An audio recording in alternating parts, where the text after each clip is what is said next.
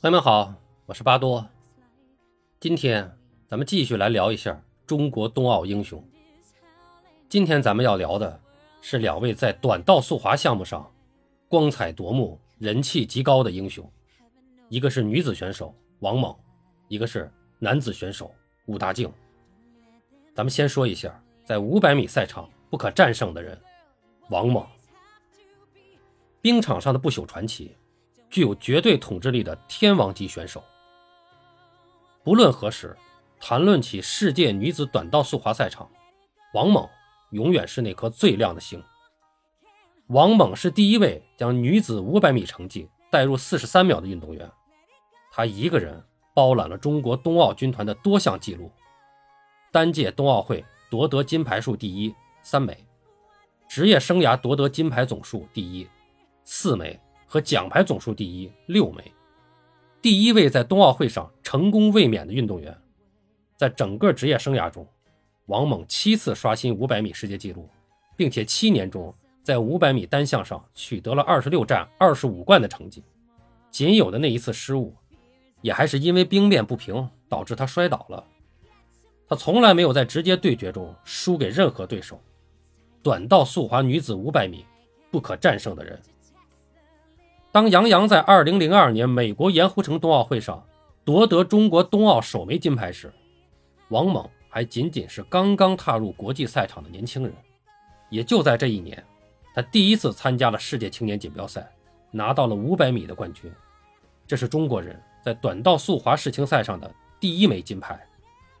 他同时还获得了全能总分第二，打破了韩国人垄断的全能项目前三的局面。这一记录。直到十一年后，才被韩天宇追平；十四年后，才被曲春雨超越。二零零三年第十届全国冬运会上，王猛与三位国家队师姐杨洋、王春露、傅天瑜同时站在了五百米决赛跑道上，并最终获得冠军。即使如此，也没有太多人意识到，王猛已经横空出世，即将主宰未来的世界短道赛场。因为他实在太年轻了，当时还不到二十岁。此时的女子短道速滑开始进入短暂的韩国时代，高基玄、崔恩景、陈善友三大领军人物相继进入巅峰时期，一一时间经常出现王猛在各项国际赛场上单刀赴会的局面，这使得他不仅经常性的一打二、一打三，还要时不时的受到韩国运动员犯规动作的干扰。但是，在巨大挑战面前，王猛迅速成长起来。2004年，他被公认为中国队的领军人物。2005年至2006赛季，他在女子500米上保持不败。2006年意大利都灵冬奥会，中国代表团开局并不利，夺得首金的压力就这样一棒传一棒，传递到了年仅21岁、第一次参加冬奥会的王猛身上。他最终不负众望，在三个单项中获得一金一银一铜。八年后，王猛接受记者采访时说：“当时自己心中只有一个念头，虽然我拿冠军了，但是我觉得我不够。我看韩国拿那么多金牌，我很难受。当时我就暗下决心，四年之后绝不能让你们这么轻轻松松的拿金牌。”随后的四年里，王猛在女子500米上臻于化境。大大小小数十场、上百轮的比赛，除了在保加利亚摔倒过一次以外，保持着只要参赛就能夺冠的骄人战绩，并且绝大多数时候都能够拿到500米和1000米的双冠。2008世界锦标赛，他在韩国的主场包揽了500米、1000米、1500米三项冠军，并以总分过百的超高优势被加冕全能王。一周之后的短道速滑团体赛，他率领中国队时隔六年再次夺冠，重返世界之巅。二零一零年，加拿大温哥华冬奥会，实力超群的王猛不负众望，再次夺得女子五百米冠军。但实际上，这届冬奥会的女子五百米比赛一波三折：四分之一决赛，裁判开了四次枪；半决赛开了两次；决赛。开了三次，反复的起跑召回，起跑召回，对运动员的消耗可想而知。但最终，他在第一个弯道就与其他选手迅速拉开距离，没有给对手一点机会，实现了自己在这个项目上的卫冕。在王莽的带领下，中国女队囊括了这一届冬奥会全部四枚金牌，这是一项前无古人的壮举。即使在韩国队最为鼎盛的时期，也没能做到。中国冬奥会上最浓墨重彩的一笔，中国短道速滑最灿烂的篇章。在此定格。二零一四年，在俄罗斯索契冬奥会前二十二天，王蒙与队友在滑行中发生碰撞后摔出赛道，造成右脚踝和两根腓骨骨折，而无缘参加索契冬奥会。此后，他渐渐淡出了大众的视野，选择了退役。二零一八年，王猛复出，担任奥运直通计划速度滑冰国家集训队主教练，从女子五百米不可战胜的人。到速度滑冰队主教练王猛的跨界转身，让全国人民充满了期待。王猛的故事，咱们就介绍这么多。说完王猛，咱们再说一说冲刺之王武大靖。二零一八年二月二十二日，韩国平昌冬奥会短道速滑项目进入最后一个比赛日的争夺。本届冬奥会坎坷不断的中国短道速滑队，向为数不多的夺金点。发起了最后一轮冲击，最终世界排名第一的中国选手武大靖以三十九秒五八四的成绩打破了世界纪录，霸气十足的夺得平昌冬奥会上的中国队首金。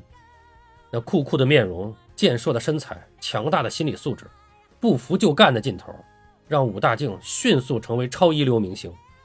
实际上，他并非第一次这般单骑救主，早在二零一四年世锦赛上。当男子一千五百米项目韩天宇遗憾摘银，女子五百米范可新意外丢金，中国队迟迟没有见金时，不到二十岁的他，在五百米项目中便杀出重围，连续五轮比赛位居第一，彪悍地开启了自己的领军时代。今天，被称为短道天才的武大靖，是一位名副其实的励志哥。他刚开始参加训练时，很多教练总是先说：“这孩子天赋不够。”二零一零年底，武大靖被国家短道速滑队教练李岩破格收录进国家队，因其水平跟不上男队，只能做女队陪练。主要的任务就是每天一次次的被周洋、范可新等女队员们超越。时光荏苒，年复一年，武大靖逐渐完成了从女队小陪练到带头大哥的华丽转身，而这背后满是艰辛、汗水、毅力和坚韧。